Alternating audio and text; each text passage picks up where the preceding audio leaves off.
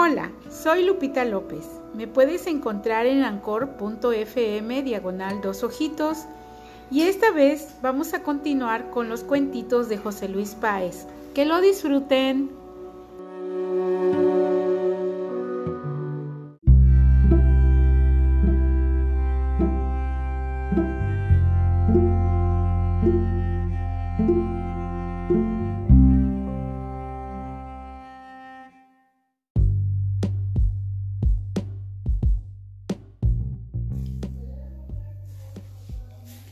La ballena salvadora.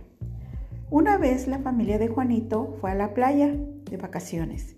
El papá de Juanito no sabía nadar y se metió con una tabla de surf, pero el mar lo fue jalando. El señor se desesperó y se espantó y se estaba hundiendo. Trataba de flotar, pero se enredó con la tabla y se hundía cada vez más. En ese momento se armó un fuerte remolino y se asomó una gigantesca ballena.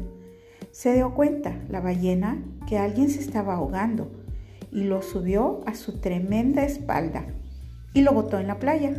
Un rato después dio un gran salto por lo que había hecho y el papá de Juanito, espantado y todavía atragantado de agua, pero vivo, contó lo que le había pasado y lo que había hecho la ballena por él. Ya no se volvió a meter al agua y vivió mucho tiempo recordando a la ballena que le salvó la vida. Y colorín colorado, este cuento se ha terminado.